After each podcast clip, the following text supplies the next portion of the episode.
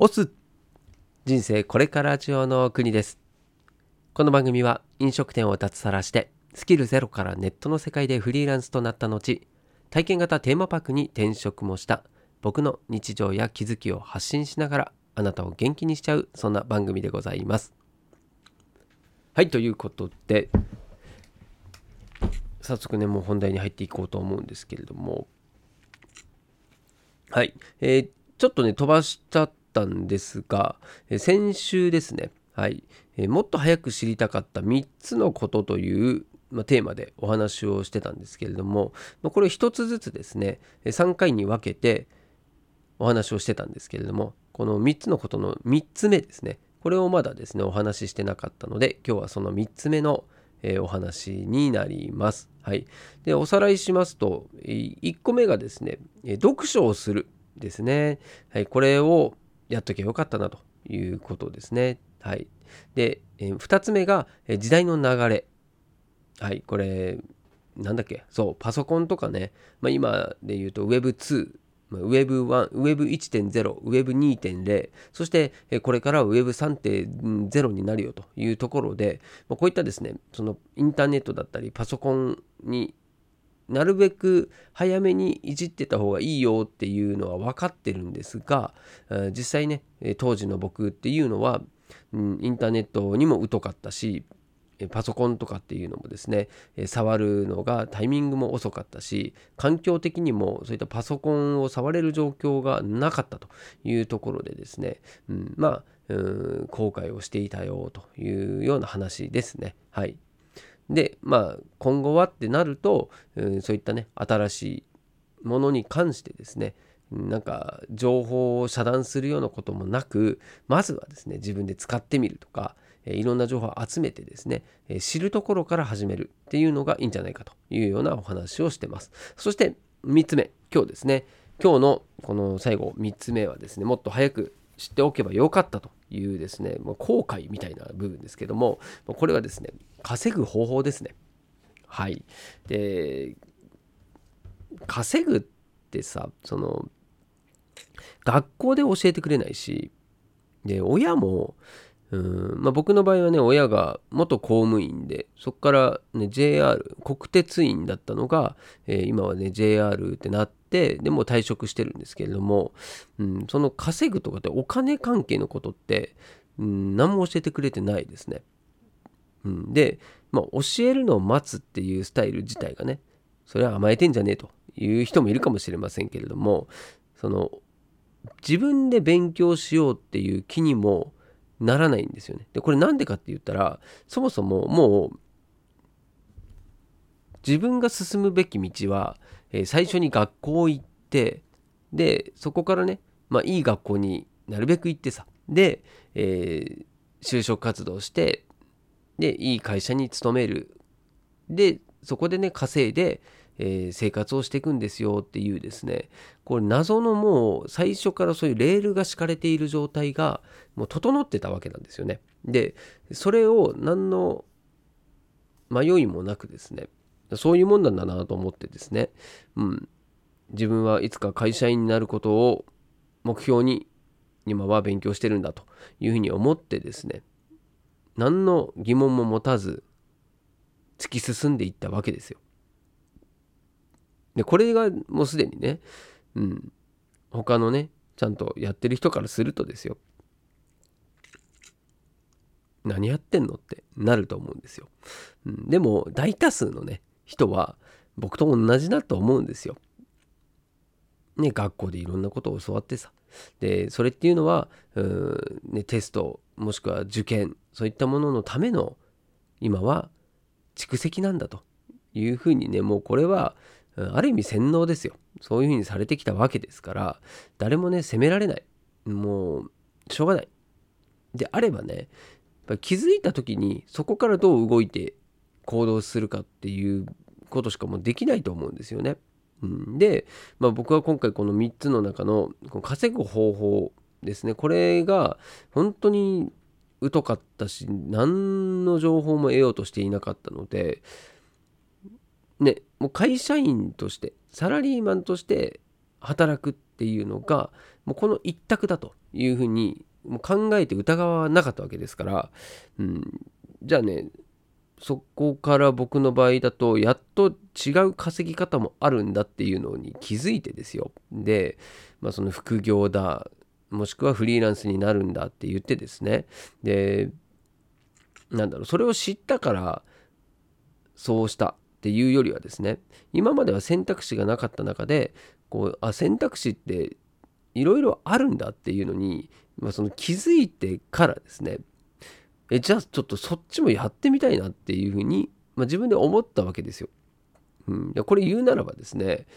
うん、もっと早く気づいてればもっと早く、まあ、いろんな世界に手を出していただろうし、まあ、自分で稼ぐっていうですねそういった選択肢も、まあ、多分選んでただろうなって思うんですよね。うん、だこの知らないっていうですねそして疑問に思わないですよね知らないと。その怖さとや本当ねもう昔の自分にね伝えたいですよ。大変な思いをするよと。うん。まあ、そういう意味ではその一つ目にね最初に言っていたその読書をするっていうのももう何て言うんでしょう自分の知見を広げるとかですね。あとはその知らないことを知る。これがうんただ単に本を読んで勉強するっていう感じではなくてですね。あこんな選択肢もあるんだ。こういう世界もあるんだと。こんな歴史が今まであったんだと。だから今はこうなんだねっこういう世界なんだねっていうのを知るだけでその自分の選択肢が変わってくるんですよね。そしてうんこういう選択肢もあるっていうのを知ってることで自分が選ぶこともできるしさっきのね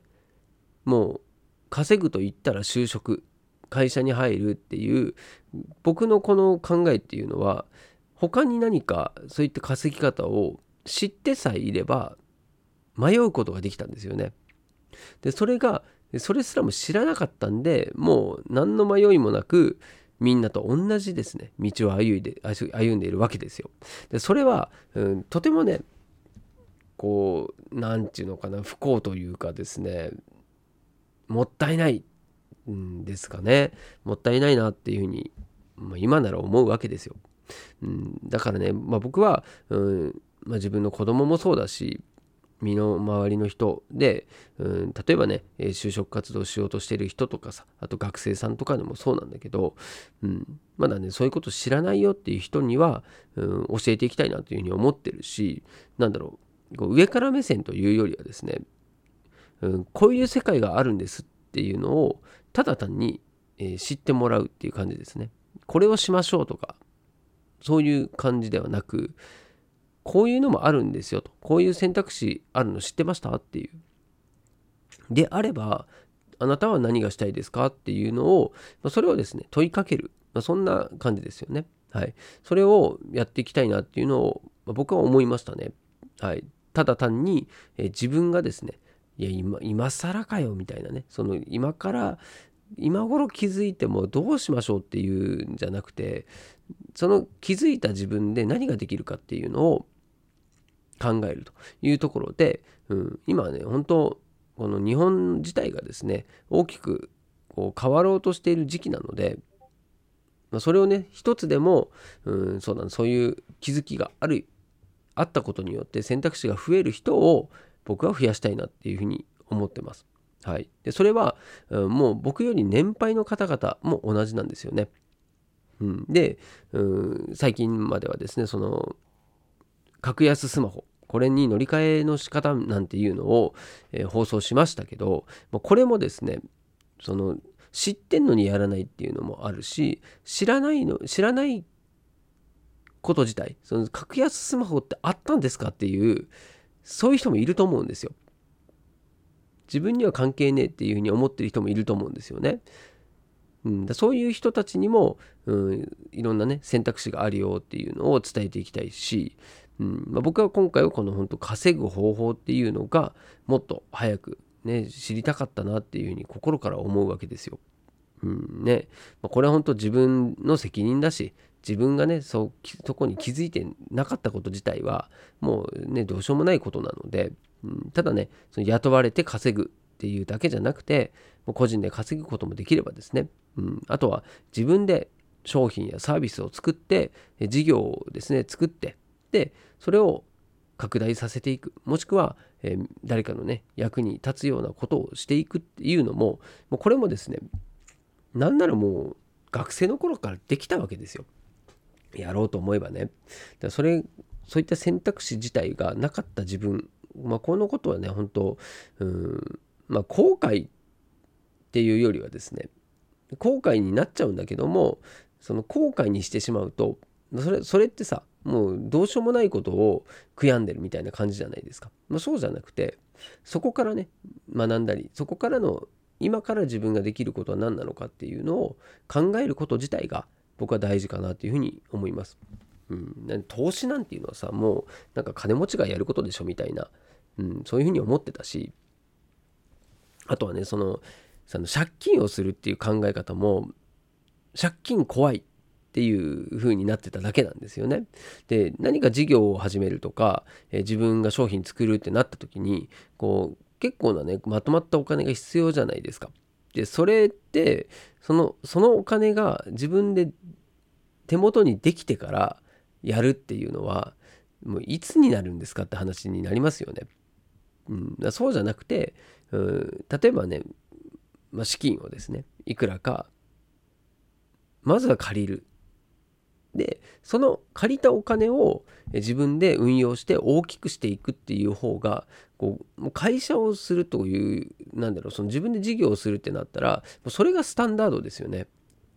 でもさそのちょっとしたこうリスクを取らない生き方を今までしてたわけですよ結局はね。その学校に行ってで会社員になってっていうのは一番リスクがないんですよ。だから何、て言うのかなこうなんとりあえずは生きていけるけれども裕福にならないというかあとはこう自分自身のねうん殻からね飛び出せないっていうかそれは当然でしょって話なんですよね。うん、でそこにいざなわれていたのが僕らだしうんそこにね気づかないような感じで、まあ、教育されていたんだなっていうのも、まあ、それも思うしうん、でもそのままじゃダメだよねということなんですよね。うん、なんかやりたいってなった時にどうやってそのお金を集めてどうやって使うのかっていうところですねそこを自分で勉強すべきだしそのための経験をいろいろ積んでいく必要があるんですよね。うん、だからあくまでもその会社に会社員になるっていう選択肢これも一つの選択肢としてはあるしまあ、そういう方もいないと世の中回らないわけなんですけれども全員が全員ねそういうふうにする必要はないんだというところで、まあ、僕もね、まあ、今からじゃあ自分でねどういうふうに今後選択していこうかなっていうのは今はそういった選択肢いろいろあることを知った状態なのでねうん、もう時すでに遅しっていうこともね実際身をもって体験しますけど、まあ、それはそれでですねはい、若者に任せる部分は若者に任せて、うん、自分にしかできないこととかあとこう自分がやりたいことそれを仲間を集めてとかね、うん、もしくは誰かのやりたいことに僕が賛同して、うん、で一緒にやらせてもらうっていうのもありだと思うんですよ。これが会社員になって協力するっていうのもこれも一つの選択肢だと思うんですよね。うん、ただもうそのなんだろうこれしかないみたいなその自分の選択肢を狭めちゃうっていうことだけはしたくないので、うん。ね、この会社に入ったら、えー、死ぬまでそこの会社でいるなんていうのはそんなことはね考える必要なくて。だからこそ自分でね、えー、こう稼ぐっていうそういうまあ、マインドも持たなきゃいけないし知らなきゃいけないですよねそういったやり方。うん、だ僕も、うんまあ、それを感じたので、ね、会社員をさ辞めるっていうリスクを背負ってそれでフリーランスになってでフリーランスで自分でね稼ぐっていう経験をしてですね改めてこう会社員になったわけですよ。うん、だそうすると今こう会社員として働いている自分とうん以前のね自分だと全然違うわけですよね見えてる世界が。うん、でもう今はそこの会社で、えー、ずっと働き続けるっていう、まあ、そういう考えよりもそこの会社で自分がえやりたいこととかあとはね手伝えることできることっていうのを考えた上でですね、うん、まあなんか自分がそれがちょっといや違うなって思えば別に違う会社だったりもしくは自分で何か事業を作るっていうですねそういう選択肢も考えられるわけなんですよね。まあ、そういった状況にまずは自分が慣れたっていうこと自体がですねまあ、うん、学生とか最初の会社員の時に比べたら、うんまあ、成長できたのかなっていうふうには思いますけどね、うん、それが遅いか早いかの違いであって、まあ、それはもうね人それぞれだと思いますんでその自分がね気づいたこと時だったりあとは自分が変化したタイミングっていうのが僕は、うん、年がいくつであろうと大事だしそこはね自分でなんだろうターニングポイントだと思ってそこから変わればいいんですよね。はい、いつの時もですね自分自身がですねこうこうあるべきだなんて決めつけない方がいいんですよ。で一瞬一瞬ねずっと同じ自分ってないんでそれを考えたら変わり続けるのが当然だし体はね勝手に変わってるんですよね。まあ、それはねどうしてもこう老化っていうさこうどんどん衰えていくっていう方向に進んでいるのかもしれないんだけれどもそれはね衰え方どういう衰え方をしたいのか、まあ、これって自分でねコントロールできる部分あると思うんですよ。それは、うん、健康管理だったり、まあ、もしくはですね、うん、自分自身のこういったその学びだったりさ、うん、自分自身がねこうしたいっていう願いだったりいろんなものがこう掛け合わさって今の自分を作り作ってるわけですよね。であればねそのなるべくマイナスに向かないような方向を、まあ、進んでいった方が掛け合わさった時にはですねまあ、マイナスとマイナスがたまたまプラスになるってことはあるかもしれないけれどもできればですねプラスとプラスで入れた方がいいですよね。うん、だからマイナスになるようなことを考えること自体がですね、まあ、もったいないんですよね。うん、なので、まあ、ちょっと抽象的になっちゃいましたけれども、まあ、とにかく僕が今回言いたかったのは、えー、まあ今までねやもっと早くやっとけばよかったっていうふうに思ったこと、まあ、この今回は読書をするっていうのと時代の流れを見るというのとあとは稼ぐ方法ですね。この3つなんですけれどもこれ後悔というよりはそこに気づけた自分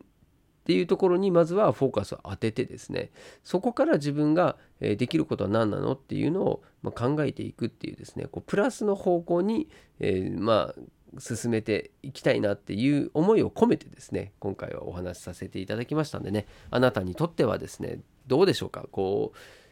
うもっと早くにこれをしとけばよかったななんていうのをですねまあ誰しもあると思うんですよね。それを、うん、気づいた時にですねはい、あなたが気づいた時に何をするかここを僕は本当すごい知りたいなというふうに思いますね。うん、だからこれはまあ人それぞれだしじゃあ自分がね自分の子供に対してはどう向き合っていくのっていうのもですねそれを知った段階で向き合う方法と知らない状態で向き合う方法っていうのもこれ違うんですよね。うん、なんでまあ、うん、子供は子供僕は僕なんでコントロールしようというよりはですねとにかく、うん、選択肢を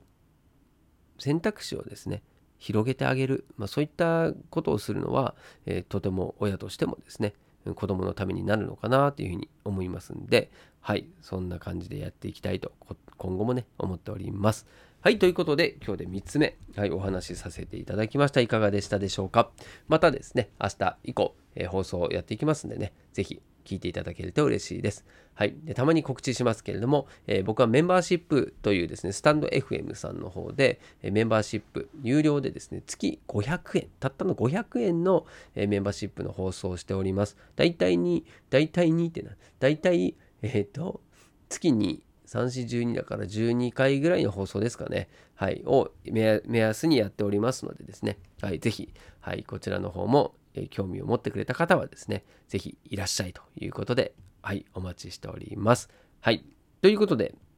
また次回お会いしましょう。お届けは国でした。したっけね